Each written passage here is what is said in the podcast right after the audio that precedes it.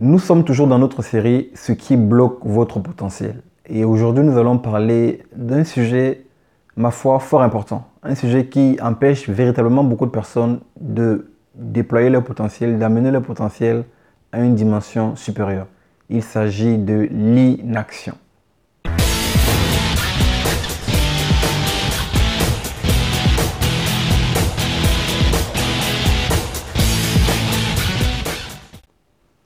Bonjour, ici Henri Missola, développeur de potentiel. Je vous souhaite la bienvenue à la capsule du lundi et j'espère sincèrement que peu importe où vous me suivez dans la francophonie et en dehors de la francophonie, j'espère que cette capsule vous retrouvera dans une forme magnifique.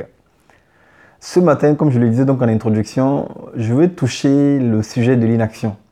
Et la capsule de ce lundi, je l'ai intitulée Comment l'inaction vous empêche de vous déployer.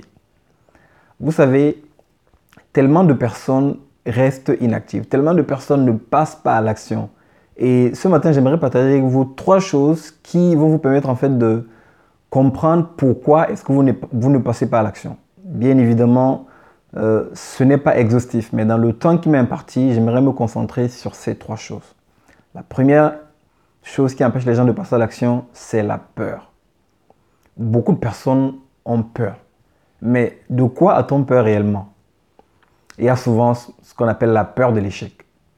Beaucoup de personnes ont peur d'échouer. Vous savez, dans notre environnement francophone, alors je parle d'environnement francophone parce que lorsqu'on se compare à nos amis anglophones, on se rend compte que l'échec, c'est quelque chose qui est mal perçu dans l'environnement francophone. C'est un sujet un peu, tabou, un peu tabou.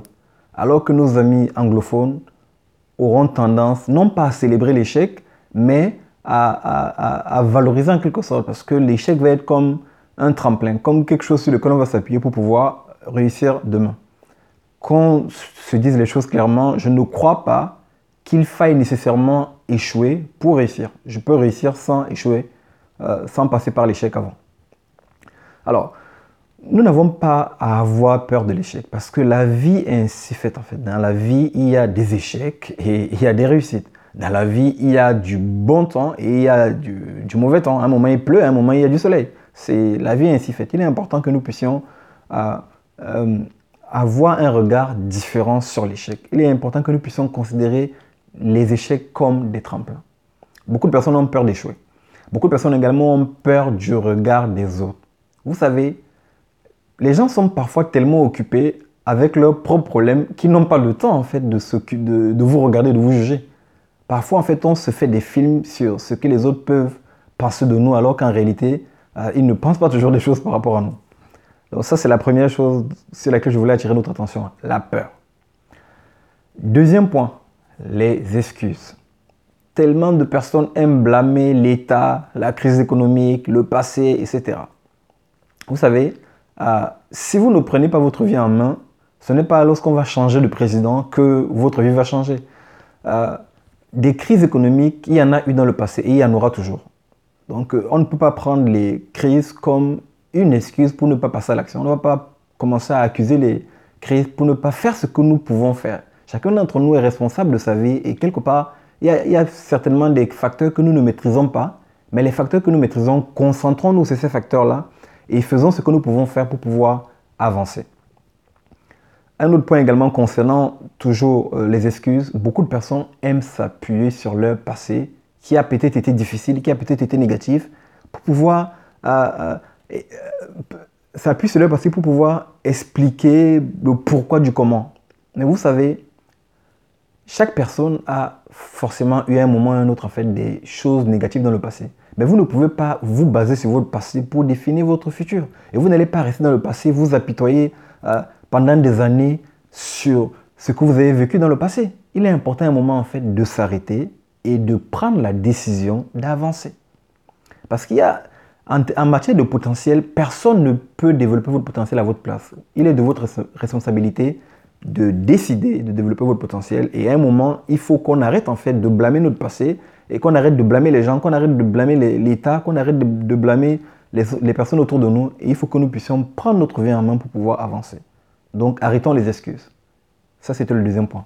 Le troisième et dernier point, c'est le manque de vision. Beaucoup de personnes ne passent pas à l'action, elles sont inactives Parce qu'elles n'ont pas de vision par rapport à l'avenir. Il est important de pouvoir regarder l'avenir euh, et de pouvoir se projeter. Bien évidemment, euh, parfois la vision que vous allez avoir n'est pas à 100% correcte, elle n'est pas à 100% exacte, mais au moins vous avez quelque chose vers lequel vous pouvez avancer. Vous avez quelque chose comme un idéal, comme un objectif que vous voulez atteindre. Avoir une vision dans la vie est hyper important. Lorsque vous fermez les yeux, qu'est-ce que vous voyez? Lorsque vous pensez à votre avenir, qu'est-ce que vous voyez lorsque vous fermez les yeux? Il est important de pouvoir avoir cela, de pouvoir se projeter. Pour récapituler, concernant les trois points que je voulais partager avec vous ce matin, premier point, la peur. Deuxième point, les excuses. Et troisième point, le manque de vision.